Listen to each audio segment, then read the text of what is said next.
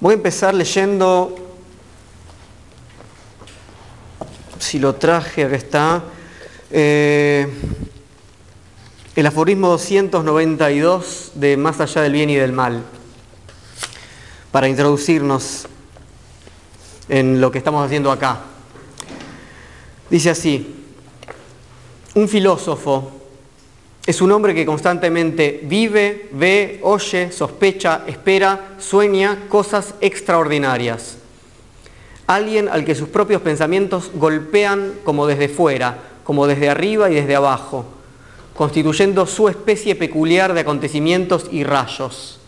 ¿Acaso él mismo sea una tormenta que camina grávida de nuevos rayos? Un hombre fatal, rodeado siempre de truenos y gruñidos y aullidos y acontecimientos inquietantes un filósofo, hay un ser que con frecuencia huye de sí mismo, que con frecuencia se tiene miedo a sí mismo, pero que es demasiado curioso para no volver a sí mismo una y otra vez.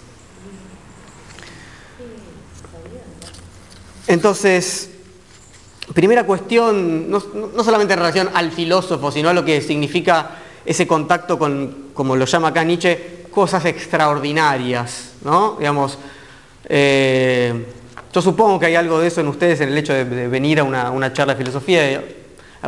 Uno, tiene una cierta pretensión de, esta conexión con cosas extraordinarias, o por lo menos yo pienso así un poco la filosofía, eh, como salirse un poco de cierto sentido común en el que habitamos, y eso es, lo extraordinario.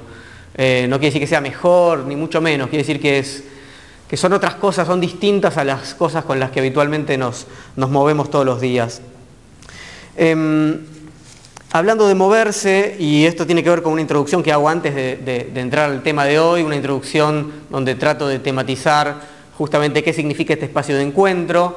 Una de las cosas em, que para mí hacen particular estos encuentros de filosofía de la gorra, además eh, de que sean abiertas, de que pueda venir cualquiera, de que no requieran conocimientos previos, de que no se hagan en lugares eh, institucionales académicos, sino en centros culturales. Gracias por, por abrirme las puertas como siempre, eh, implica el en dónde se hace la filosofía. O sea, hay que pensar, entre otras cosas, dónde se hace la filosofía, y para eso quería leerles una cita de El Fedro de Platón, donde nuestro amigo Sócrates, el gran protagonista de los diálogos platónicos, dice así, le dice a Fedro al principio del diálogo, me gusta aprender, y el caso es que los campos y los árboles no quieren enseñarme nada, pero sí en cambio los hombres de la ciudad le dice esto porque ellos acaban de salir de las murallas de Atenas y Sócrates está ahí como si fuera un turista maravillado con la naturaleza y Fedro le dice, pero vos vivís acá, o sea, nunca salís al campo y no, le dice, yo, digamos, la filosofía es algo que se hace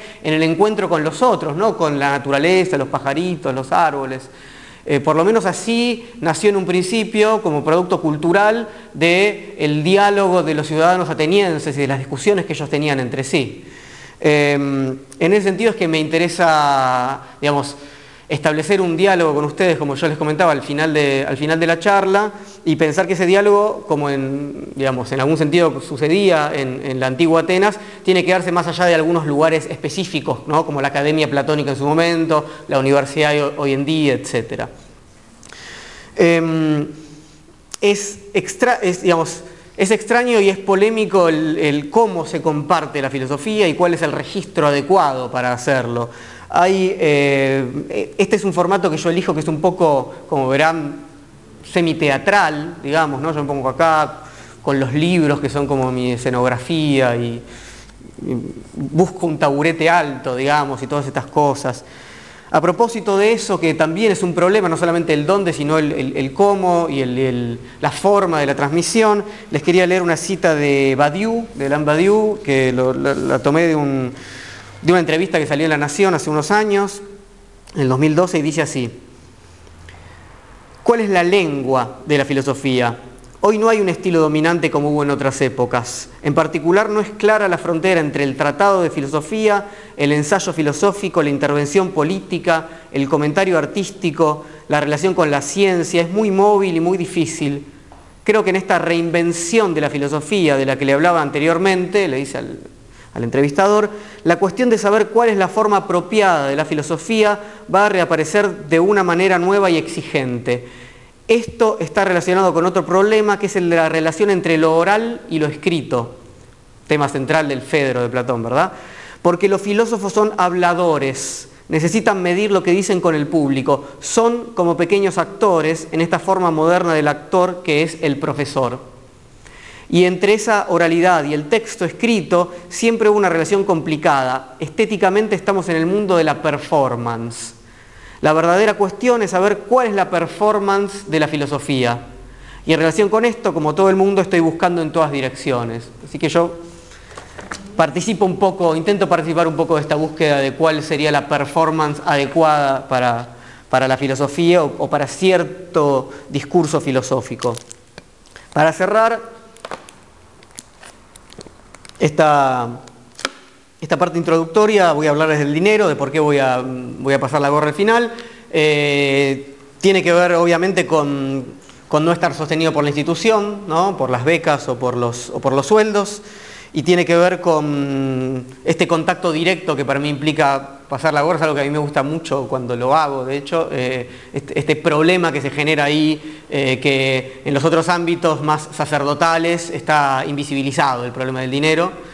Eh, ahí me gusta ponerlo en evidencia, me parece una forma de desfetichizar el, eh, el, producto filosófico y en ese sentido les quería leer la última cita de la introducción, eh, nuevamente a Platón, es decir, nuevamente a Sócrates, pero ahora sí una palabra de Sócrates más genuina porque esto es de la apología de Sócrates, es decir, del texto que tenemos que nos llega a través de Platón, en donde Sócrates se defiende en el famoso juicio donde lo terminan condenando a muerte. Y cuando él lo están por condenar a muerte, en realidad cuando ya lo condenaron a Sócrates, pero él puede decidir eh, alguna otra pena que no sea tan terrible, como por ejemplo el destierro, como por ejemplo mm, digamos, alguna multa, poner algo de dinero, etc. Sócrates como ya ustedes sabrán, quizás dice que él eh, no merece, digamos, por lo que hizo, que es filosofar, o sea, molestar a los atenienses diciéndoles que tienen que revisar su vida, cosa que obviamente molesta a todo el mundo. ¿Quién sos vos para decirme que yo tengo que revisar mi vida? Y sobre todo si yo ocupo un lugar de poder, ¿verdad? Bueno, Sócrates dice, bueno, como esto es muy importante para la ciudad, yo me merezco un premio.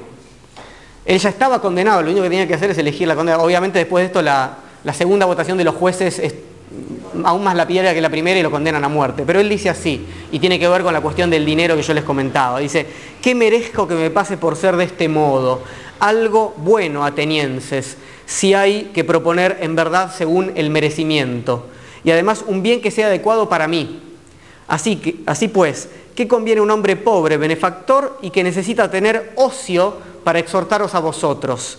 No hay cosa que le convenga más a atenienses que el ser alimentado en el Pritaneo. El Pritaneo era un lugar de honor donde justamente la comunidad, la polis, mantenía a aquellos que habían logrado algunos honores deportivos, militares, etc. Entonces, lo que él dice es, la relación entre el filósofo y la comunidad que ustedes tienen que mantenerme, porque lo que yo hago es importante. Obviamente es una posición súper soberbia, y esa es la posición del filósofo y va a ser mi posición cuando yo les pida el dinero al final de la charla para que yo pueda seguir manteniéndome comprando libros y teniendo tiempo de sentarme a leerlos para compartirlos y discutirlos con ustedes. Así que después de esta introducción vamos a nuestro tema de hoy porque hay bastante para leer. Apolo y Dionisos, dos divinidades griegas desde una lectura nietzscheana, por supuesto. ¿no?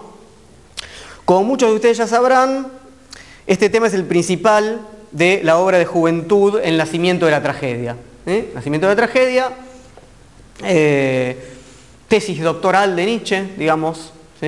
a, Nietzsche de muy joven le dan una cátedra de filología, él estudió filología, no filosofía, eh, porque era un pequeño genio, ¿no? a los veintipocos años es, es, titular de cátedra, digamos, entonces él tenía que hacer su tesis doctoral y escribe esto para eh, terminar su, etapa consagratoria, etc. Es un tremendo fracaso, es un tremendo fracaso y es un, problema en ese pequeño ámbito intelectual de la filología que incluye boicots a las clases de Nietzsche, incluso solicitadas en los diarios, defensores y eh, atacantes, bueno, Básicamente porque, como vamos a ir viendo, no se trata de, un texto filológico, con todo lo que eso implica, con digamos, los cuidados históricos, la filología es una disciplina histórica que tiene que ser muy rigurosa, etcétera, con, con el material que interpreta, y eh, Nietzsche hizo una interpretación maravillosa, pero que va mucho más allá de lo que un filólogo se puede dar el lujo de hacer. Por eso es un libro más bien claramente de filosofía, aunque Nietzsche mismo en ese momento quizás no lo sabía. Em, la tragedia griega, que es el, tema, el nacimiento de la tragedia, quiere decir el nacimiento de la tragedia griega, va a ser para este joven Nietzsche justamente el resultado de la influencia artística de las dos divinidades, Apolo y Dionisos, en el pueblo griego. Como resultado de que las dos divinidades son muy fuertes para el pueblo griego, nace, según Nietzsche, lo que nosotros conocemos como el teatro trágico. En ese momento, poesía, lo llamaban los griegos. Apolo y Dioniso serán sobre todo entonces dos instintos artísticos contrapuestos y a veces complementarios. Les leo entonces un primer fragmento, voy a leer bastante de los libros, dice así Nietzsche. Con sus dos divinidades artísticas, Apolo y Dioniso, se enlaza nuestro conocimiento de que en el mundo griego subsiste una antítesis enorme en cuanto a origen y metas entre el arte del escultor, por un lado, arte apolíneo, y el arte no escultórico de la música, que es el arte de Dioniso.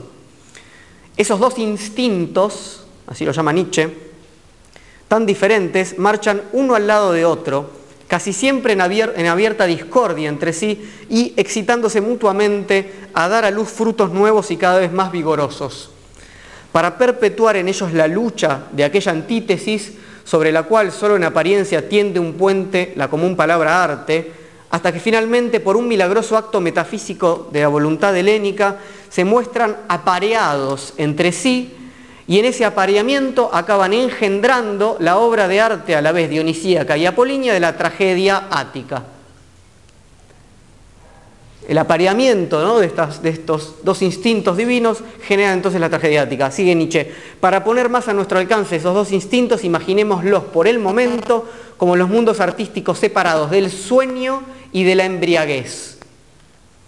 El sueño va a ser Apolo, la embriaguez va a ser Dionisos. Esto es muy interesante porque para buena parte de nuestro sentido común, sueño y embriaguez serían más o menos lo mismo, eh, en relación a la vigilia consciente, etc. Acá son dos instintos muy, muy distintos, sueño y embriaguez. Entonces, no tienen, claro, y esto es la, este es esta es la ventaja del politeísmo. Esta gente no tenía un solo Dios, lo cual es una tragedia aún más grande que, y, no en el sentido este de tragedia. Digo, tener un solo Dios quiere decir tener una sola posibilidad de inspiración única, y, si no, eh, y el resto son errores en última instancia, ¿verdad? En cambio, vivir en un mundo politeísta implica poder estar inspirado por distintas divinidades. Entonces acá tenemos un, politeísmo que implica dar a luz una mezcla, además no, eran, no, es, no es un binomio, no es que son las únicas dos divinidades, claramente. Entonces, de esa, de esa conjunción, de ese apareamiento ¿no? de, de, estos dos instintos, instintos, fuerzas, ¿no? Es una especie, podemos hablar de, un politeísmo de las fuerzas. Hay dos fuerzas que se unen y generan un, producto muy, muy particular y, muy, y con mucha potencia, que es esta, esto que conocemos como la tragedia griega. Más allá entonces de, de este primer gran libro que yo les comenté un poquito de qué se trata, la figura de Dionisos va a acompañar a casi toda la obra de Nietzsche eh, y él se va a proclamar su seguidor cuidado cuando se, escucha mucho esto de que Nietzsche es, ateo y esas cosas. No, Nietzsche es adorador de Dionisos, lo dice en muchos momentos. Obviamente hay que entender qué significa eso, ¿no? Pero no es que ningún Dios, entendiendo a, Dios como esta fuerza que tiene ciertas características, Nietzsche siempre se va a proclamar seguidor de Dionisos. Al final, por ejemplo, de su autobiografía, que Homo, dice, y esto es un texto de los últimos que le escribe antes de tener su, su ataque de locura que lo, deja completamente inválido, dice lo siguiente, yo soy con mucho el hombre más terrible que ha existido hasta ahora, esto no excluye que yo seré el más benéfico. Conozco el placer de aniquilar en un grado que corresponde a mi fuerza para aniquilar. En ambos casos obedezco a mi naturaleza dionisíaca, la cual no sabe separar el hacer no del decir sí. yo soy el primer inmoralista, por ello yo soy el aniquilador por excelencia. Entonces, fíjense lo que implica en este, muchos años después, en la obra de Nietzsche, casi al final de la obra, el espíritu de afirmación y creación que no le teme a la destrucción, porque él dice, soy el aniquilador por excelencia. Una fuerza que se despliega, como él dice, soy inmoralista, más allá del bien y del mal. Dionisos entonces el aniquilador y Dionisos el creador van a ser las dos caras de la moneda de la afirmación más alta de la vida. En otra obra que no encontré el libro para traerlo, pero que es también una obra de las últimas que se llama El crepúsculo de los ídolos, Nietzsche dice lo siguiente, el decir sí a la vida, incluso en sus problemas más extraños y duros, la voluntad de vida, regocijándose en su propia inagotabilidad al sacrificar a sus tipos más altos, a eso fue a lo que yo llamé dionisíaco. Eso fue lo que yo adiviné como puente que lleva la psicología del poeta trágico. No para desembarazarse del espanto y la compasión, no para purificarse de un afecto peligroso mediante una vehemente descarga de ese afecto, así lo entendió Aristóteles, ¿no? la famosa catarsis que Aristóteles propone en su poética como la finalidad de la poesía trágica griega, sino para, más allá del espanto y la compasión, ser nosotros mismos el eterno placer del devenir, ese placer que incluye en sí también el placer de destruir. Esa es la cita de Nietzsche. Entonces, uno, podría hacer, no, es mi intención en esta charla hacer una obra de exposición que se podría hacer pormenorizada de cómo el concepto de lo dionisíaco fue cambiando desde, desde un Nietzsche joven hasta este Nietzsche mucho más maduro, etc. Eh, y, cómo esto se puede contraponer con el espíritu de Apolo. Sería demasiado largo y, no sé si, tendría mucho sentido para, este tipo de encuentro. Prefiero trabajar sobre digamos, utilizar estas figuras míticas, Apolo y Dioniso, en, la lectura de Nietzsche para trabajar sobre algunos problemas o hacernos algunas preguntas y entonces verlo, ver esta relación de, Nietzsche con lo apolíneo y lo dionisíaco a través de estos problemas. Los problemas o las preguntas que yo elegí para hoy son cuatro. La primera es, ¿existe un pesimismo de la fortaleza? La segunda, ¿puede pensarse una justificación estética de la existencia? La tercera, cómo sería una política apolínea y una política dionisíaca. Y la cuarta y última, ¿por qué necesitamos del enigma? Así que vamos a seguir ese orden y empezamos con la primera. ¿Es el pesimismo, entonces, necesariamente un signo de declive? ¿Es, ¿Existe, puede, uno puede pensar en un pesimismo de la fortaleza? Esta concepción de, pesimismo tenemos que pensar en un pesimismo radical, en un pesimismo metafísico, en un pesimismo absoluto. No decimos las cosas seguramente pueden salir mal. ¿no? Eso sería un pesimismo típico, ¿no? Decimos, aunque las cosas salgan bien, igual la vida es sufrimiento en su esencia. La vida es un sufrimiento, es pérdida, es dolor, aunque a veces te salgan bien las cosas. Eso es un pesimismo radical y absoluto. La vida es siempre sufrimiento aunque te parezca que no. Esto en esta etapa de Nietzsche está claramente influenciado por su admiración de, la filosofía de Schopenhauer, a quien claramente podemos catalogar como un pensador pesimista, ¿verdad? Eh, Schopenhauer en, su obra principal, El mundo como voluntad y representación, que Nietzsche eh, lee en su etapa universitaria muy enamorado de esa obra, dice Schopenhauer, Toda vida es esencialmente sufrimiento. Eso es pesimismo radical. Todavía es esencialmente sufrimiento. Nietzsche, siguiendo a Schopenhauer, que es uno de los que, digamos, eh, da fuerza teórica a esta obra, El nacimiento de la tragedia, el otro es Wagner, a quien ustedes estaban escuchando un poco ahí de fondo cuando entraban, eh, lee este pesimismo en los griegos, de hecho, uno de los títulos posibles, tuvo varios títulos, el nacimiento de la tragedia antes de llamarse así, era Grecia y el pesimismo. Es uno de los títulos que Nietzsche barajó para ponerle esa obra. Para ilustrar ese fondo terrible de la vida, Nietzsche repone una leyenda eh, griega contada por Apolodoro, que se las voy a leer.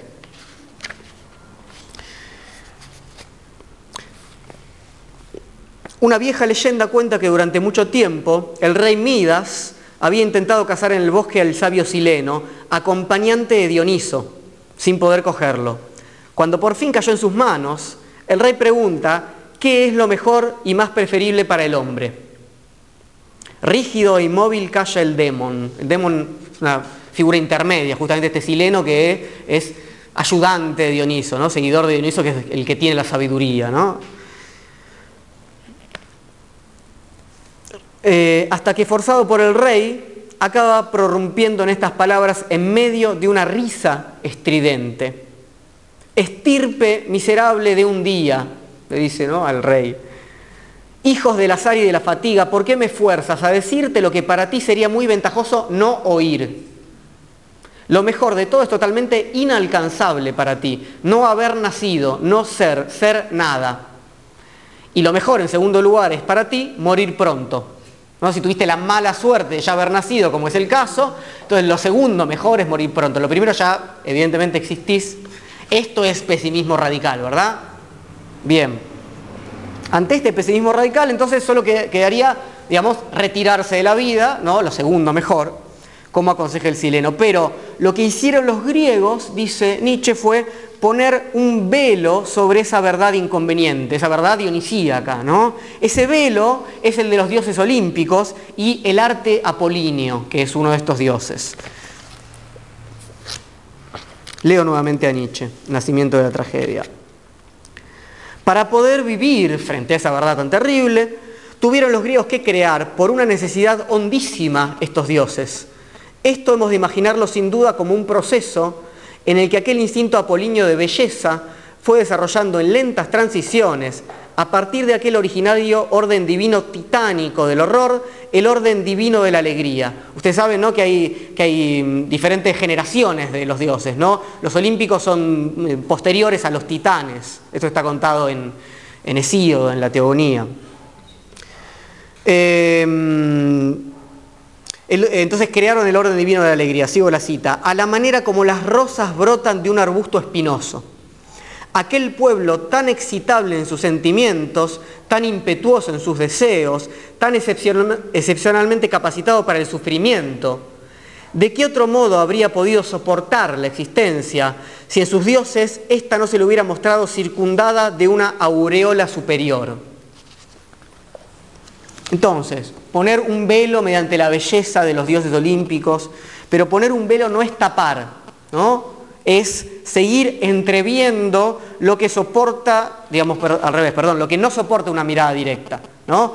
No lo puedo ver directamente, le pongo un velo y lo sigo mirando.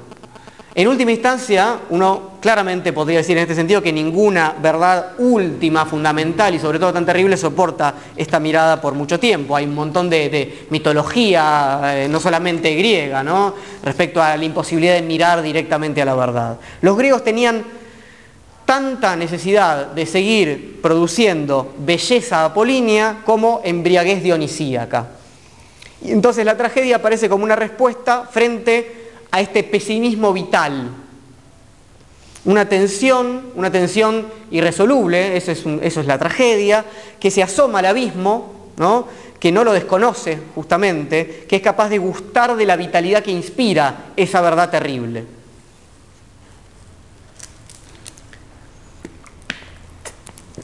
Eso es entonces la sabiduría trágica, mostrarnos bellamente que no podemos ser inmortales, mostrarnos con formas superiores, armónicas, que vamos a sufrir. Sí o sí vamos a sufrir, sí o sí va a haber pérdidas, sí o sí todo lo bueno se va a terminar, etcétera, etcétera, etcétera. La inmortalidad es ¿no? Lo máximo de ese todo va a terminar, ¿verdad? Entonces, tenemos que responder que para Nietzsche sí hay un pesimismo de la fortaleza en los griegos y que esto no quiere decir nunca claramente ser optimista es decir, negar el sufrimiento de la vida. Asomarse al abismo, no tirarse al abismo, y producir a partir de esa fuerza arrolladora, que significa permanecer cerca del abismo, tirarse al abismo sería vivir en la pura embriaguez de Dionisos eternamente, que es una tentación también. De hecho, y esa es la, frase que yo había elegido, esto es del Zaratustra, para, para invitarlos a la charla, dice, ebrio placer es para quien sufre apartar la vista de su sufrimiento y perderse a sí mismo. Ebrio placer y un perderse a sí mismo me pareció en otros tiempos el mundo, en los tiempos estos de juventud, lo dice desde el Zaratustra, Nietzsche un poco más maduro en ese sentido. Es decir, eh, ese llamado dionisíaco de perdernos, ¿no? ahora vamos a ver por, por qué la cuestión eh, Dionisos tiene que ver con ese perderse a sí mismo, pero el embriaguez ya lo sabemos, lo practicamos, por ejemplo, los sábados como hoy, ¿no? O sea, nos embriagamos para dejar de ser esta unidad tan cerrada que somos y tan... Bueno, ahora, ahora vamos a ver un par de cosas. Sin embargo, Nietzsche lo que claramente no quiere es eh, el optimismo. El optimismo que para él es consecuencia del intelectualismo de Sócrates. Ese es el comienzo de la decadencia, que marca tanto el suicidio, la tragedia, lo dice así, Nietzsche dice, cuando aparece Sócrates y triunfa, la tragedia se suicida, como en algún punto la prefiguración de la conciencia moderna como conciencia racional, ¿no? Eh, que dice poder conocer y actuar desde ahí, ¿no? Descartes, Kant, quien ustedes quieran. Conozco, ¿no? mi, mi conciencia es una conciencia capaz de conocimiento, con ciertos límites para Kant, con menos límites en algún punto para Descartes, pero de todas maneras, y a partir de ahí actuamos, actuamos en consecuencia con ese conocimiento. Eso es muy cercano al intelectualismo socrático, que afirma que en todo caso si, si actuamos mal es porque nos equivocamos, es una cuestión de conocimiento. Entonces, él en un escrito preparatorio para el nacimiento de la tragedia que se llama Sócrates y la tragedia, dice lo siguiente.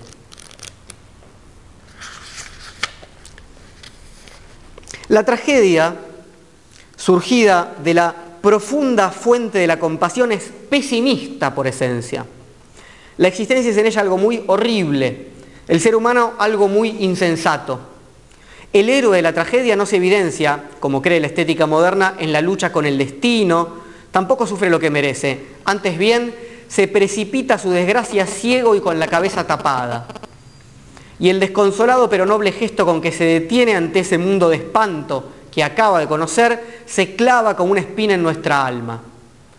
La dialéctica, el método socrático, platónico, digamos, por el contrario, es optimista desde el fondo de su ser, cree en la causa y el efecto y por tanto en una relación necesaria de culpa y castigo, virtud y felicidad. Sus ejemplos de cálculo matemático tienen que no dejar resto, ella niega todo lo que no pueda analizar de manera conceptual. La dialéctica alcanza continuamente su meta. Cada conclusión es una fiesta de júbilo para ella. La claridad y la conciencia son el único aire en que puede respirar. Cuando este elemento se infiltra en la tragedia, surge un dualismo como entre noche y día, música y matemática. El héroe que tiene que defender sus acciones con argumentos y contraargumentos corre peligro de perder nuestra compasión, pues la desgracia que a pesar de todo le alcanza luego, lo único que demuestra precisamente es que en algún lugar él se ha equivocado en el cálculo. Pero una desgracia provocada por una falta de cálculo es ya más bien un motivo de comedia. Cuando el placer por la dialéctica hubo disuelto la tragedia, surgió la comedia, nueva con su triunfo constante de la astucia y del ardid. Hasta ahí la cita de Nietzsche entonces. ¿Se entiende la relación entre optimismo e intelectualismo? El, el, intelectualista, eh, digamos, el intelectual o el que propone esa salida dice, bueno, esto lo podemos resolver, podemos no equivocarnos, podemos actuar bien. Es exactamente lo contrario de lo que nos enseña la tragedia de Edipo, Rey, el, ¿no? como prototípica, o sea, aunque actúes bien, aunque hagas todo lo correcto, igual vas a embarrarla hasta el fondo. Eso es la tragedia, ¿no? No hay manera de poder... Y esto no, bueno, podemos, ¿no? Viendo, analizando bien las cosas, encontrar la manera... Es, es una estupidez desde el punto de vista del espíritu de la tragedia, porque claramente se acabó ahí la tragedia, se puede resolver. Eso es, ¿no? Dialectizar, se puede eh, con la lógica llegar a un final feliz, por eso es optimista. Entonces, por último, alrededor de este primer problema, aun cuando Nietzsche se separe más adelante de esta concepción de Schopenhauer, sobre todo sobre la vida como sufrimiento, él va a seguir estando en un lugar donde la vida hay que afirmarla, va a decir siempre en todos sus momentos. Eso es lo que más adelante va a llamar el amor fati, el amor a lo que sucede. Y, y sucede el sufrimiento, sí, también sucede por supuesto. Entonces, no un idealismo que pretenda evitar esos momentos de sufrimiento para proponer un mundo mejor que estaría por venir, eso es idealismo. Si algo va a venir, es eternamente esto. Y ese es el concepto, o un acercamiento al concepto del eterno retorno, al respecto del cual les leo también una pequeña cita de Zaratustra, donde Zaratustra nos dice, todo fue es un fragmento, un enigma, un espantoso azar, todo lo pasado, ¿verdad? Todo fue. Hasta que la voluntad creadora añada, pero yo lo quise así. Hasta que la voluntad creadora añada, pero yo lo quiero así y lo querré así. Es decir, eso que sucedió así. No, pero fue una porquería, fue un error. No, no, no. Así eso significa la afirmación de la vida. Porque ¿qué pasó? Eso pasó. Lo otro significa pensar en una vida donde eso no hubiera sucedido. Esa vida no existe. Por lo menos no existe en este mundo. Existe en un mundo ideal. Y entonces es la negación de la vida que tenemos. Entonces, a la pregunta primera, ¿existe un pesimismo de la fortaleza? Respondemos que sí, que ser fuerte es crear para Nietzsche, y eso es lo que los griegos hicieron inspirados por Apolo y Dionisos, y que ser optimista justamente no es crear, porque es negar el mundo o querer ver solo una parte de él, ¿no? una especie de optimismo estupidizante que, dicho sea de paso, está muy de moda hoy en día. ¿no? Hay que tener pensamientos positivos, hay que ver ¿no? el vaso medio lleno, hay que tener pensamientos positivos para atraer todo lo bueno y que el universo se transforme en algo absolutamente armonioso. Todo, eso que niega justamente lo vemos a diario, ¿verdad?, en diferentes ámbitos, y que niega claramente este carácter eh, pesimista de la vida, pero porque, se, porque ahí tiene un supuesto muy grande, que es con lo que está rompiendo Nietzsche, que es, bueno, si, si, pensamos en el sufrimiento, si atravesamos el sufrimiento, no hay nada bueno ahí. Lo que Nietzsche dice es, hay muchas cosas buenas en el sufrimiento. Para empezar, habría que amigarse un poco de alguna manera, no clavarse agujas, digamos, ¿no? y, hacer lo que en algún sentido el cristianismo solicita, ¿no? culparse y, sufrir de más, pero hay que amigarse con eso porque sucede, y es lo que hicieron los, griegos en la tragedia. Bien, eso nos, catapulta un poco a nuestra segunda pregunta, problema, que es si puede pensarse una justificación puramente estética de la existencia. Lo primero que uno piensa cuando habla de estética, por lo menos lo que le pasa a, ciertos militantes políticos y demás, es que habría que pensar en las consecuencias ético-políticas de hablar de la estética como algo tan importante, si la existencia puede justificarse estéticamente. Digamos, parecería una frivolidad pensar que la estética ¿no? sería esto como lo, que puede justificar nuestra vida. Bueno, justamente esta antítesis, este binomio excluyente entre estética y moral es lo que le interesa desarmar a Nietzsche. Em,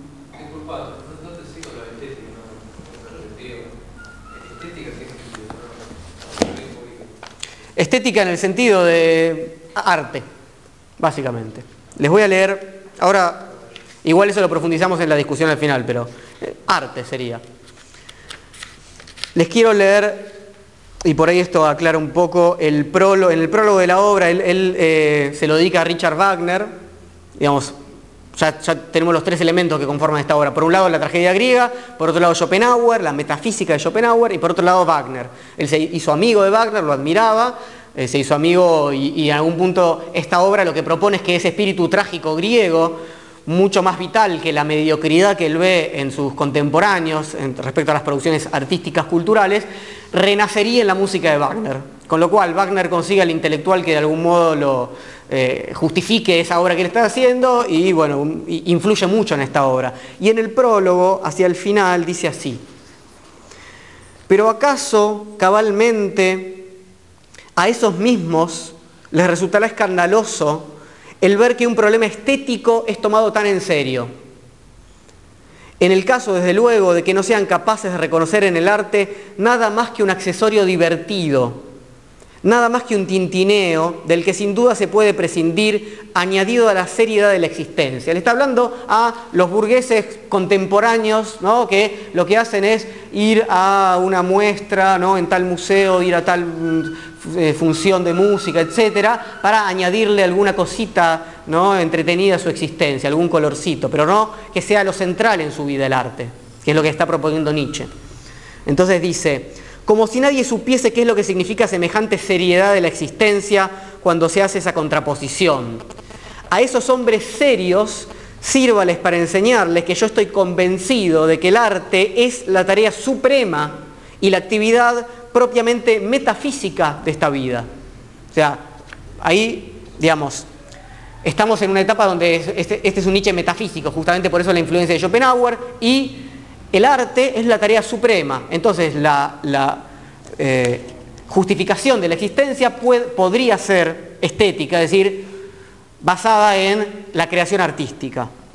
En este punto de la obra afirma Nietzsche que puede haber y esto también se, acerca a Schopenhauer, una redención mediante el arte. Es decir, estamos sufriendo, estamos en, este, en este loop.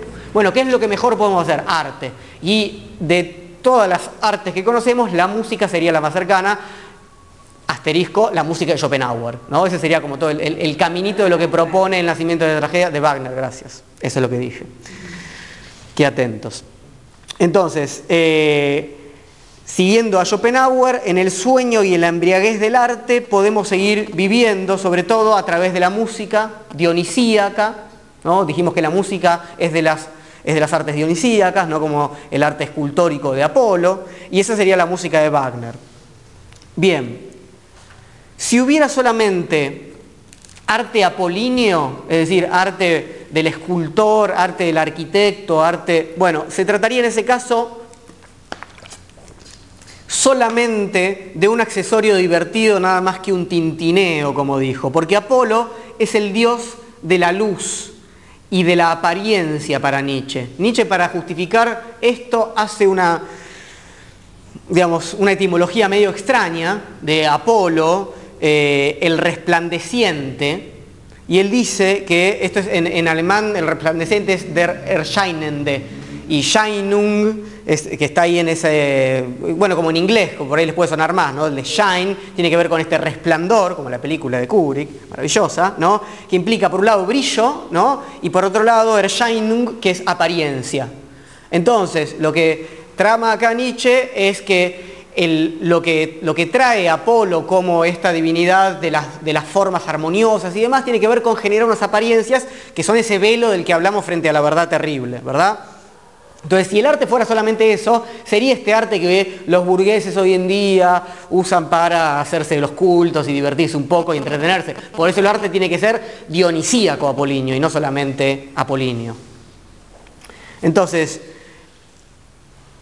¿qué quiere decir eso? Poner un velo pero sobre la verdad terrible de la existencia y eso es lo que ofrecería nuevamente la música de Wagner.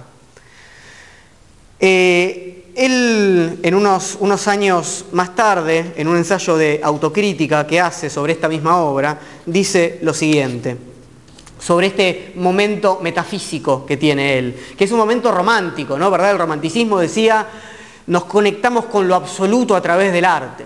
Ese es el corazón, dicho muy rápido, de, lo que significa el romanticismo como movimiento artístico, ¿no? Entonces, eh, por acá les iba a leer lo siguiente a toda esta metafísica de artista, que es lo que propuso recién, se la puede denominar arbitraria, ociosa, fantasmagórica. Lo esencial en esto está en que ella delata ya un espíritu que alguna vez, pese a todos los peligros, se defenderá contra la interpretación y el significado morales de la existencia. Dice el Nietzsche que ya rompió con la metafísica, con lo cual está diciendo, está bien, yo ahora jamás propondría esto nuevamente, ¿no? porque es una propuesta metafísica y el Nietzsche, después de Humano, Demasiado Humano de adelante, ya es un Nietzsche post-metafísico o anti-metafísico, como quieran decirle. Pero, dice, ahí había algo muy interesante. Cuando yo proponía que la vida tenía que ser, eh, ¿no? Eh, que, realizarse de alguna manera o que redimirse de alguna manera a través del arte, estaba diciendo no a través de lo moral, Y eso es algo que Nietzsche claramente va a eh, digamos, seguir sosteniendo. Afirmar la existencia como estética es sobre todo no afirmarla como moral, es decir, es no dejar que seamos gobernados por un significado moral de nuestra vida. Por ejemplo, somos seres caídos, que es un significado moral, claramente. Entonces, ¿qué es lo que nos caracteriza esencialmente para el judeocristianismo? Que somos seres caídos, el resto lo hablamos después, y todo lo que hagamos y dejamos de hacer es juzgado como de un lado o del otro para acercarnos a esa redención, que es una redención moral. ¿sí? Entonces, cambiar el eje hacia un eje estético, justamente es visto por los moralistas como un tremendo peligro, ¿no? Porque eso es claramente algo que se hace el arte, por lo menos en ese sentido, más allá del bien y el mal. Obviamente, y, quizás nuevamente con esto profundicemos un poco en, qué es estética, sería necesario redefinir a la estética como el campo de lo sensible. De ahí viene, de hecho, la palabra aistesis, es la palabra griega de la que viene estética, que, quiere decir sensación. Aistesis son nuestros, eh, nuestros cinco sentidos, ¿no? Son sensaciones, sentido de, esa sensibilidad de los sentidos, ¿no? Entonces, y, esa recepción a través de los sentidos tiene que ver con lo que después nosotros llamamos estética, no necesariamente con el mundo del arte, ¿no?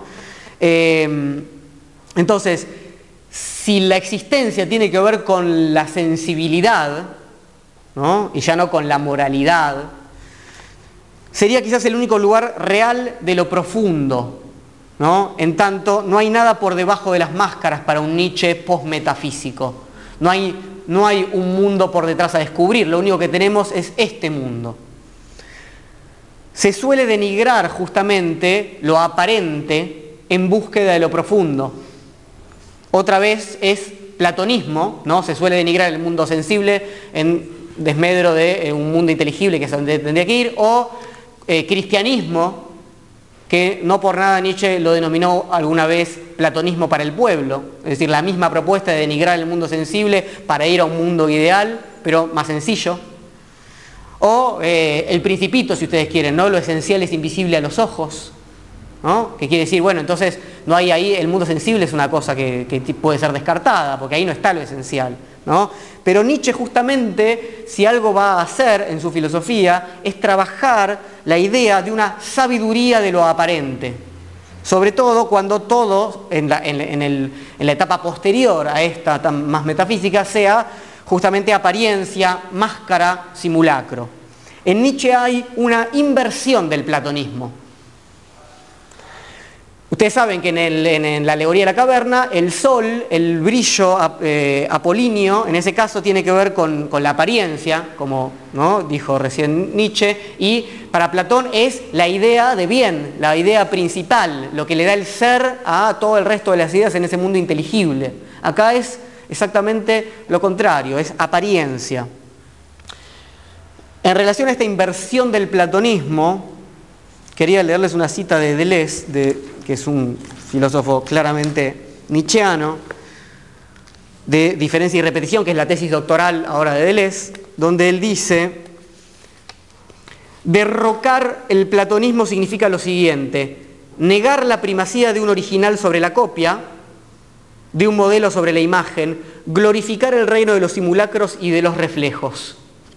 Es decir, si por algo Platón denigraba este mundo era porque eran las copias, las malas copias, ¿sí? Y entonces lo que hay que hacer es, ¿no? Para derrocar el platonismo es lo contrario. Y ese original, esa idea platónica, es Dios. Eso es la muerte de Dios en términos nietzscheanos, ¿verdad? Que no hay ninguna verdad con mayúscula que esté ahí para garantizar que las verdades de acá se acerquen a esa verdad con mayúscula de alguna manera. Entonces, ante el problema pregunta, ¿puede pensarse una justificación estética de la existencia? Respondemos que sí, porque no queremos que la justificación de la vida sea moral, porque eso permitiría indicar la falsa vida de los que no sigan esa moral, cosa que vemos todos los días. ¿Desde qué lugar se juzga la vida de otro? Desde una vida moralmente correcta, buena, verdadera, etc. Hay algunos que se sientan y dan cátedra sobre esto, ¿verdad? En muchos, en distintos lugares, no solamente religiosos. ¿Por qué nos interesa una justificación estética de la existencia? Porque es la posibilidad de pensar y de crear una vida sin fundamento o sin Dios. Es decir, una vida de superficie. Pero no queremos justamente desatender el problema social y político, así que vamos hacia nuestro tercer problema pregunta, que es ¿qué sería una política apolínea, qué sería una política dionisíaca? O cómo usar estos instintos artísticos para pensar lo político.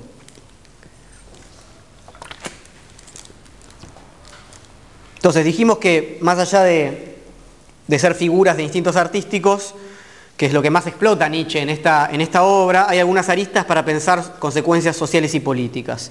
Voy a leer nuevamente El nacimiento de la tragedia. Dice así Nietzsche.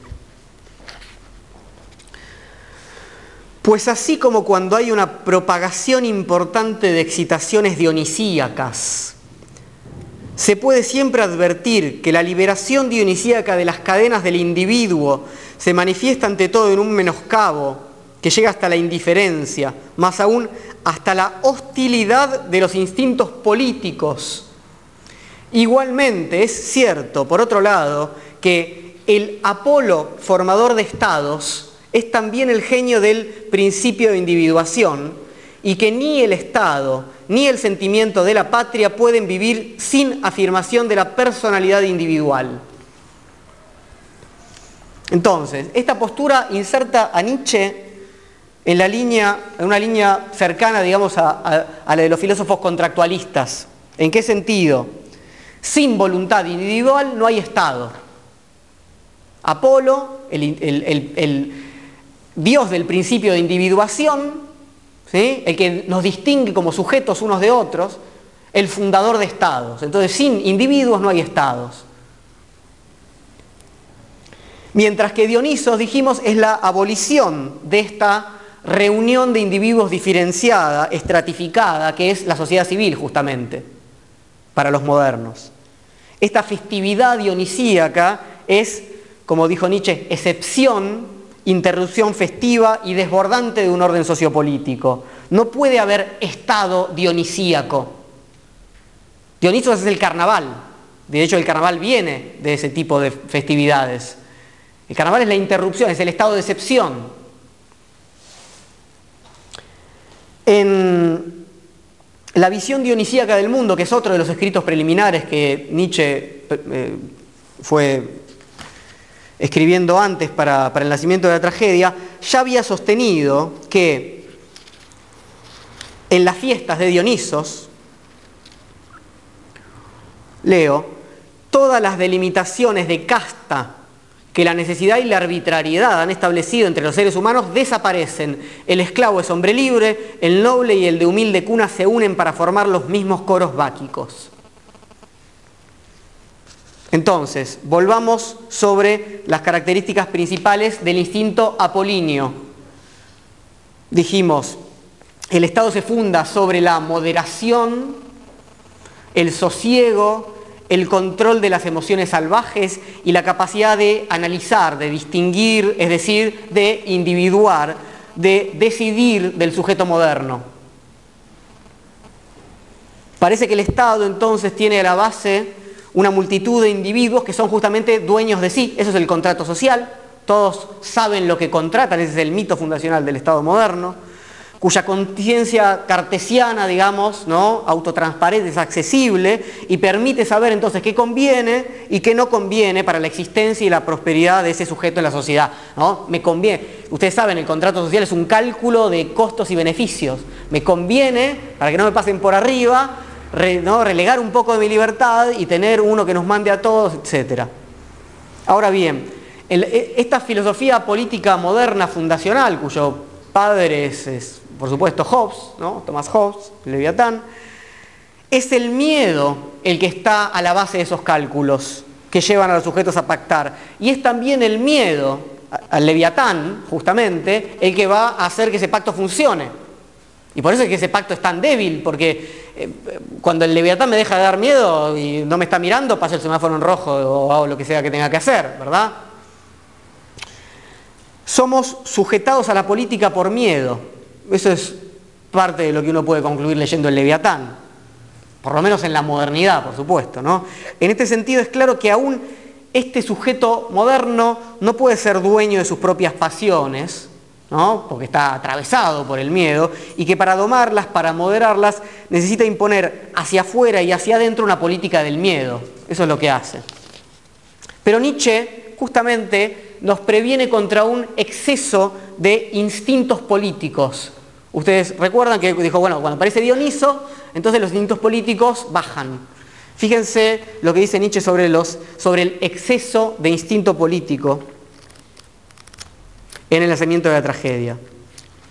Leo, em, un pueblo a partir de una vigencia incondicional de los instintos políticos cae en una vía de mundanización extrema cuya expresión más grandiosa pero también más horrorosa es el imperium romano.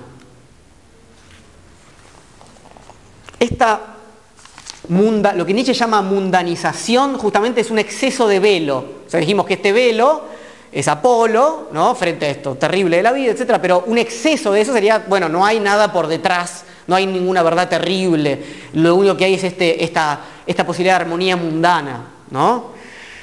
Es el exceso de un mundo dominado por la imagen, ¿no? que eso es eh, lo, apolíneo, ¿verdad? que es a la vez producto y productor de ese miedo indispensable para mantener el aparato político funcionando, ese, ese exceso de imagen. Pienso entonces en, en, el ejemplo que pone Nietzsche, que es el imperio romano, en un mundo dominado por la imagen y por la mundanización, ¿no? Recuerdo también la, descripción de los vanidosos ciudadanos modernos que realiza Nietzsche, incapaces de disfrutar del arte trágico, digamos, que no lo entienden, así como para él no lo entienden a Wagner.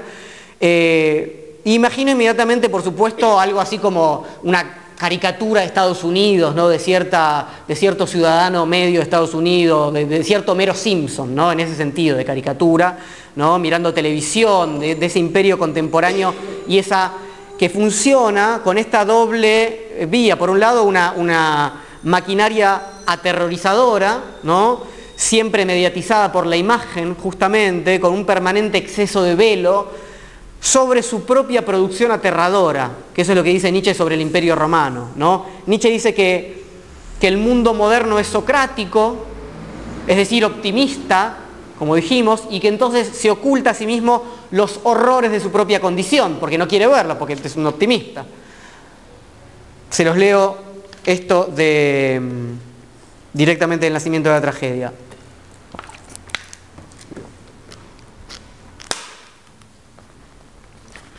Dice Nietzsche, nótese esto.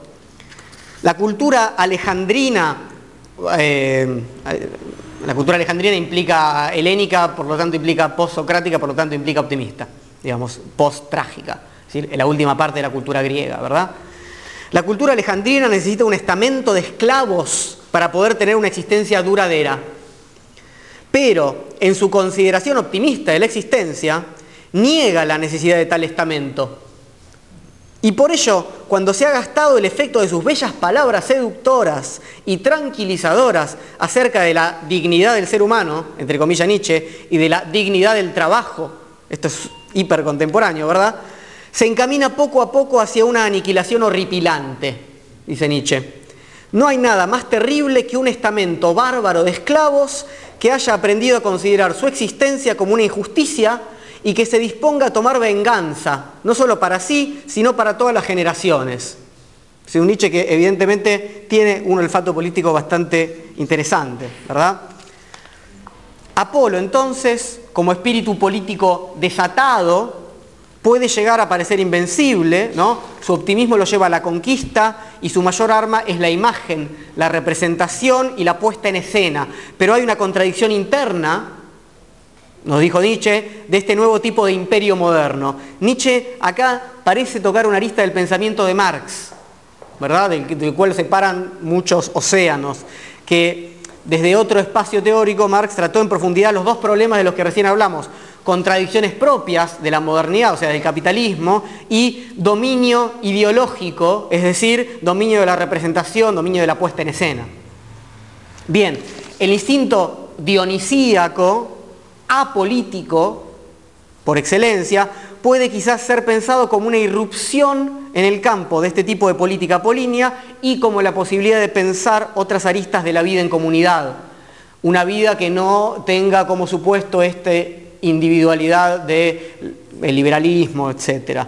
Si Apolo es el fundador del Estado, una política dionisíaca tiene que ser una política no estatalizante, cosa que muchos pensadores hoy en día están tratando de...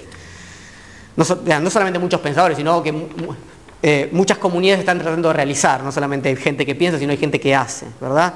Una política en algún punto de la desmesura respecto a lo que propone un, Estado, que puede interpelar y que pueda poner en crisis este imaginario del binomio político moderno, que es sujeto-estado. Ese es el binomio político moderno, ¿no? Sujeto, quiere decir individuo, Estado. Algunas de esas líneas de investigación que yo les comentaba, por ejemplo, eh, Tony Negri y Michael Hart, que tienen un libro que se llama El trabajo de Dionisos, explícitamente, eh, eh, con esta lectura a través de Nietzsche. Algo más sobre la sociabilidad individualizante apolínea. Es una parábola que Nietzsche toma de Schopenhauer para explicar qué mediocre que devino el arte entre sus contemporáneos, este, esto, diagnóstico crítico que él hace sobre todo en las intempestivas que siguen, siguen eh, al nacimiento de la tragedia. Les leo esta cita respecto a lo que él piensa sobre el arte contemporáneo y la, el arte y la producción cultural. Dice así Nietzsche. Mientras en el teatro y en el concierto había implantado su dominio el crítico, en la escuela el periodista, en la sociedad la prensa, el arte degeneraba hasta convertirse en un objeto de entretenimiento de la más baja especie y la crítica estética era utilizada como aglutinante, término importantísimo, aglutinante de una sociedad vanidosa, disipada, egoísta y además miserablemente carente de originalidad. Aglutinante hace falta, como cualquiera que cocine sabrá, ¿no? Cuando, ¿no? Hace falta huevo harina o algo de eso, cuando las cosas parecen ser, no estar separadas. Y eso es justamente la propuesta del Estado moderno. Somos una suma de individuos que hicimos un pacto, pero guarda, ¿no? Entonces, eh, esa, esa, sociedad que se piensa compuesta por individuos atómicos, que eso es la, propuesta moderna, necesita este aglutinante, y por eso la fábula de Schopenhauer que les iba a leer. No tiene desperdicio y dice así. Ya mi libro se convirtió en una entrega por fascículos. En un frío día de invierno, esto es Schopenhauer, ¿verdad? En un frío día de invierno una sociedad de puercoespines se aglomeró muy estrechamente para protegerse contra el frío mediante el mutuo calor. Pero pronto sintieron las espinas recíprocas, lo cual volvió a alejar a unos de otros. Cuando la necesidad de calentarse volvió a aproximarlos, repitióse el segundo mal. De tal manera que fueron lanzados de acá para allá entre ambos sufrimientos hasta que encontraron una distancia moderada que era la que mejor podían soportar. Así, la necesidad de sociedad, brotada del vacío y de la monotonía del propio interior, empuja a unos hombres hacia otros pero sus muchas propiedades reluctantes y sus muchos defectos insoportables vuelven a apartarlos. La distancia media que acaban encontrando y en la que puede darse una coexistencia consiste en la cortesía y en las buenas costumbres. A quien no se mantiene esa distancia se le grita en Inglaterra, keep your distance, guarde su distancia. Gracias a la misma, la necesidad de calentarse unos a otros no queda satisfecha ciertamente, más que de un modo imperfecto, pero en cambio no se siente la picadura de las espinas. Mas quien tiene mucho calor propio, interior, ese prefiere permanecer fuera de la sociedad para no producir ni recibir ninguna molestia. Hasta ahí Schopenhauer. Entonces, Apolo dijimos, divinidad de la individuación, lo es también de la moderación. Pero Nietzsche se identifica rápidamente con lo que indica Schopenhauer, ¿no? Esto sucede con quien no tiene calor propio. Esto sucede con quien no se anima a crear. Y quedan entonces en esta distancia mediocre, no son capaces de alejarse, como se aleja por ejemplo Zaratustra 10 años y mucho más también después, ni de fusionarse completamente con el otro. como Dionisos en algún punto nos invita a hacer.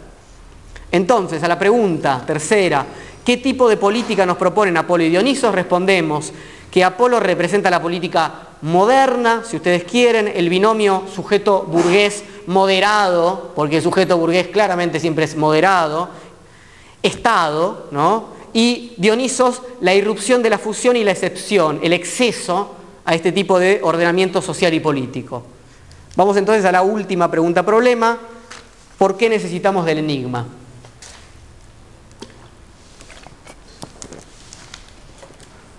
Salimos del eje nietzscheano y tomamos la perspectiva de uno de los mayores conocedores de Nietzsche, el italiano Giorgio Colli. Colli fue, junto con Montinari, quien eh,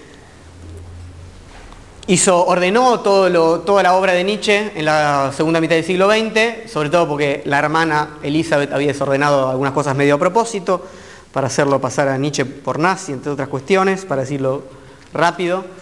Y Colli y Montinari hicieron, eh, digamos, fueron los filólogos que eh, ordenaron todo el archivo, los escritos póstumos, etcétera, etcétera, y ahí, a partir de ahí tenemos una, obra de Nietzsche a la que accedemos. Entonces, si bien este libro de Colli no, no, trabaja eso, Colli claramente conocía de PA, de hecho él era el, o sea, Montinari era su, su ayudante, digamos. Colli dirigió todo eso. Entonces, Colli tiene un libro maravilloso que yo les recomiendo que se llama El nacimiento de la filosofía, con el que voy a trabajar esto, porque eh, tiene una visión de Apolo muy distinta a la de Nietzsche eh, y, a partir de eso vamos a ver unas cuestiones sobre el enigma. El primer cambio entonces está dado porque la más importante de las dos divinidades para Coli no es Dioniso sino Apolo. Y vamos a ver cómo se relaciona entonces con la visión, por un lado, ya hablamos mucho de la relación de Apolo con la, con la visión, con la imagen, ¿verdad? Y con el enigma. La visión siempre estuvo ligada al conocimiento, ¿verdad? Sabemos que la palabra teoría viene del griego teorein, que quiere decir contemplar. Aristóteles dice en la metafísica, ¿no? Al principio que de los cinco sentidos el que más eh, eh, queremos es la visión porque es, con el que conocemos más. En general después viene el oído, ¿no? escuchamos y aprendemos con el oído. Y los otros sentidos son un poco más complicados porque tienen que ver con cuestiones más pasionales muchas veces y eh, donde no es tan fácil distinguir y donde sobre todo no hay distancia. Eh, la contemplación implica la distancia, lo que se contemplaba sobre todo eran las estrellas, ¿no? Y aquello imposible de tocar y aquello imposible de, en lo que uno, de intervenir, digamos, ¿no? Bien, pero una visión no es lo mismo que una contemplación. Contemplación, teorein. La visión implica mirar hacia adelante implica una visión de futuro, una adivinación, un poder de predecir a través del oráculo. Esto es lo que implica Apolo. Ustedes saben que el famoso oráculo de Delfos, que se llama así porque estaba en Delfos, pero el oráculo es de, el templo de Apolo en Delfos, en realidad es el oráculo de Apolo. Entonces, Apolo es aquel que puede ayudarnos a prever ¿no? a tener una visión anticipada de lo que va a suceder. Eso era para los griegos el templo de Apolo en Delfos. Y de ahí el famosísimo, eh, no sin razón, fragmento de Heráclito, número 92, el Señor, cuyo oráculo está en Delfos, ni dice ni oculta, sino que indica. El Señor cuyo oráculo está en Delfos es Apolo. Entonces, ¿qué hace Apolo? Ni dice ni oculta, indica. ¿Por qué? Porque su palabra es enigmática.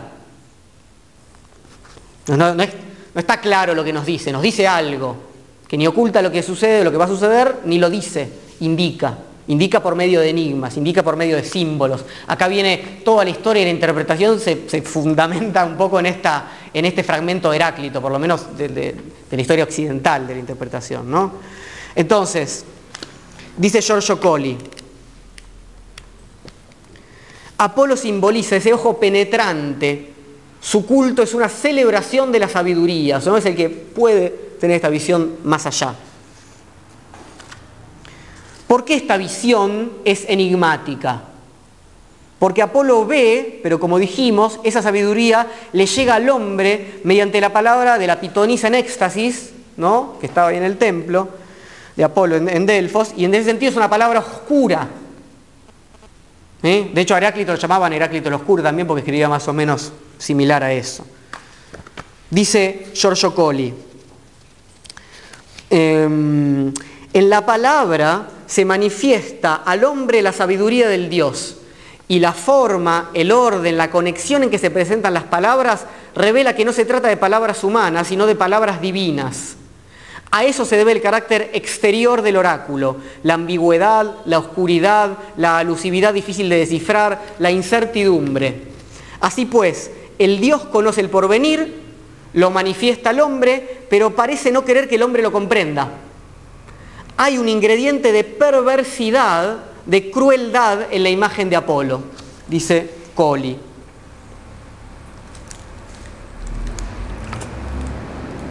Lo atractivo entonces de los orígenes insondables es la multiplicidad de sentidos que allí acechan. Así sucede justamente con todo enigma.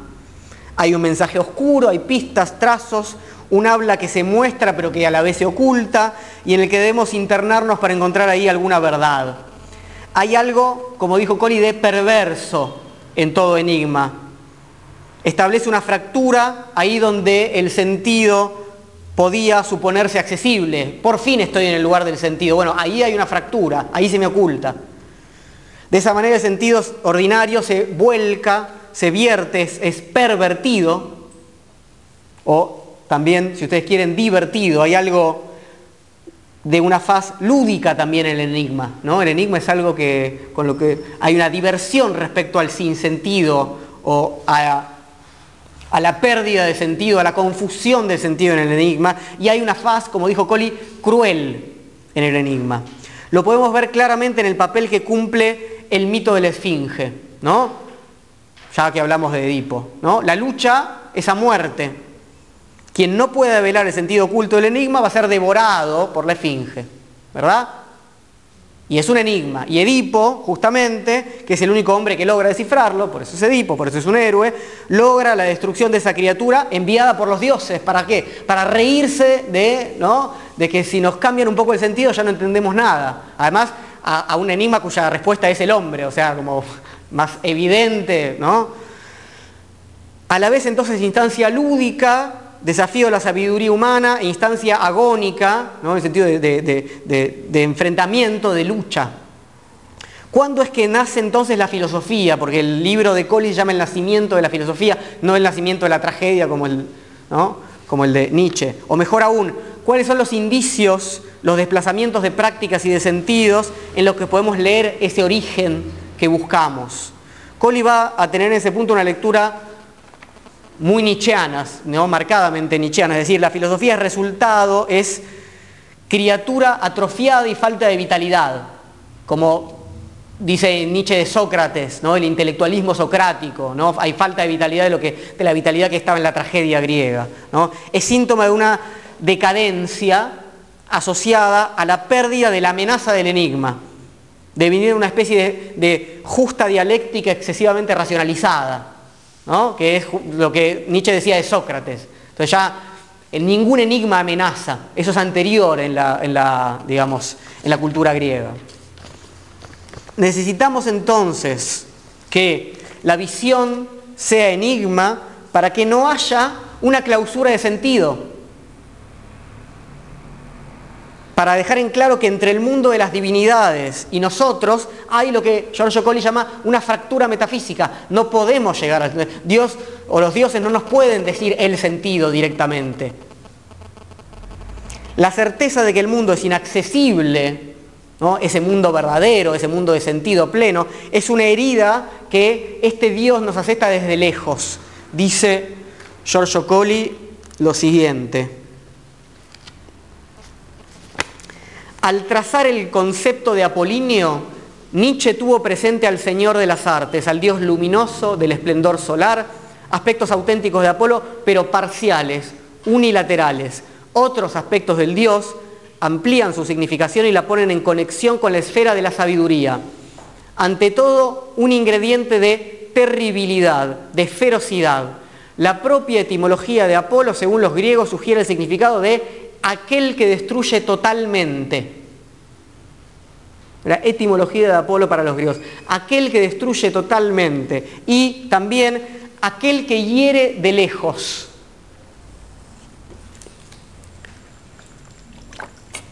Apolo tiene entonces esta doble naturaleza representada por sus dos instrumentos.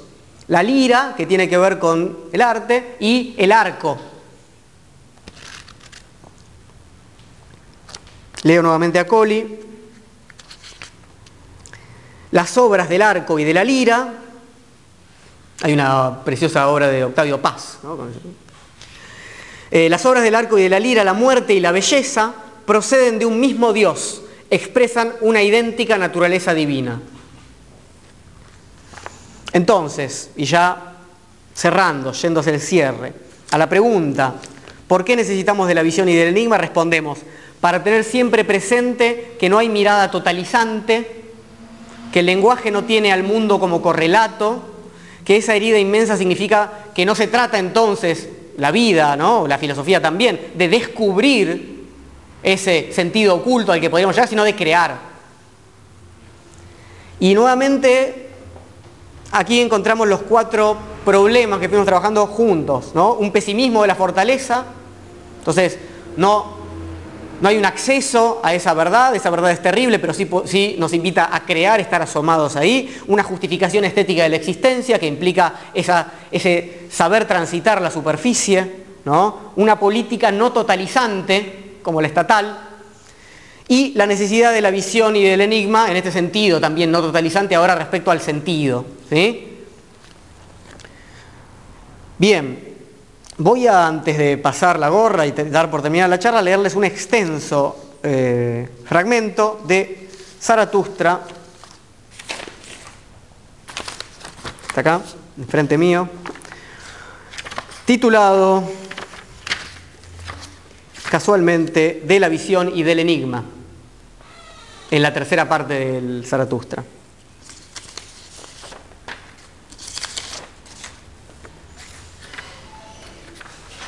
Solo la primera parte es suficientemente larga y con esto vamos a cerrar la charla. Voy a pedirle su dinero y nos quedamos a charlar. Dice así, de la visión y del enigma. Cuando se corrió entre los marineros la voz de que Zaratustra se encontraba en el barco, pues al mismo tiempo que él había subido a bordo un hombre que venía de las Islas Afortunadas, prodújose una gran curiosidad y expectación Zaratustra estuvo callado durante dos días, frío y sordo de tristeza, de modo que no respondía ni a las miradas ni a las preguntas. Al atardecer del segundo día, sin embargo, aunque todavía guardaba silencio, volvió a abrir sus oídos, pues había muchas cosas extrañas y peligrosas que oír en aquel barco, que venía de lejos y quería ir más lejos aún. Zaratustra era amigo, en efecto, de todos aquellos que realizan largos viajes y no les gusta vivir sin peligro. Y he aquí que, por fin, a fuerza de escuchar, su propia lengua se soltó y el hielo de su corazón se rompió. Entonces comenzó a hablar así. A vosotros los audaces buscadores e indagadores, y a quien quiera que alguna vez se haya lanzado con astutas velas a mares terribles. A vosotros los ebrios de enigmas, que gozáis con la luz del crepúsculo, cuyas almas son atraídas con flautas a todos los abismos laberínticos, pues no queréis con mano cobarde seguir a tientas un hilo, y que allí donde podéis adivinar, odiáis el deducir. A vosotros solo os cuento el enigma que he visto, la visión del más solitario. Sombrío caminaba yo hace poco a través del crepúsculo de color de cadáver, sombrío y duro, con los labios apretados pues más de un sol se había hundido en un ocaso para mí. Un sendero que ascendía obstinado a través de pedregales, un sendero maligno, solitario, al que ya no alentaban ni hierbas ni matorrales, un sendero de montaña crujía bajo la obstinación de mi pie. Avanzando mudo sobre el burlón crujido de los guijarros, aplastando la piedra que los hacía resbalar, así se abría paso mi pie hacia arriba. Hacia arriba, a pesar del espíritu que de él tiraba hacia abajo, hacia el abismo, el espíritu de la pesadez, mi demonio enemigo, mi demonio y enemigo capital. Hacia arriba, aunque sobre mí iba sentado ese espíritu, mitad enano, mitad topo, paralítico, paralizante, dejando caer plomo en mi oído, pensamientos gotas de plomo en mi cerebro. Oh Zaratustra me susurraba burlonamente silabeando las palabras, tu piedra de la sabiduría, te has arrojado a ti mismo hacia arriba, mas toda piedra arrojada tiene que caer. Oh Zaratustra, tu piedra de la sabiduría, tu piedra de onda, tu destructor de estrellas, a ti mismo te has arrojado tan alto, mas toda piedra arrojada tiene que caer. Condenado a ti mismo y a tu propia lapidación, oh Zaratustra, sí, lejos has lanzado la piedra, mas sobre ti caerá de nuevo. Cayó aquí el enano, y esto duró largo tiempo, mas su silencio me oprimía, y cuando se está así entre dos, se está en verdad más solitario que cuando se está solo. Yo subía, subía, soñaba, pensaba, mas todo me oprimía. Me asemejaba a un enfermo al que su terrible tormento lo deja rendido y a quien un sueño más terrible todavía vuelve a despertarle cuando acaba de dormirse. Pero hay algo en mí que yo llamo valor. Hasta ahora este ha matado en mí todo desaliento. Ese valor me hizo al fin detenerme y decir, enano, tú o yo. El valor es en efecto el mejor matador, el valor que ataca, pues todo ataque se hace a tambor batiente. Pero el hombre es el animal más valeroso, por ello ha vencido a todos los animales. A tambor batiente ha vencido incluso todos los dolores, pero el dolor por el hombre es el dolor más profundo. El valor mata incluso el vértigo junto a los abismos. ¿Y en qué lugar no estaría el hombre junto a abismos? El simple mirar no es mirar abismos. El valor es el mejor matador, el valor mata incluso la compasión. Pero la compasión es el abismo más profundo. Cuanto el hombre hunde su mirada en la vida, otro tanto la hunde en el sufrimiento. Pero el valor es el mejor matador, el valor que ataca. Este mata la muerte misma, pues dice, ¿era esto la vida? Bien, otra vez. En estas palabras, sin embargo, hay mucho sonido de tambor batiente. Quien tenga oídos, oiga. Gracias, terminé.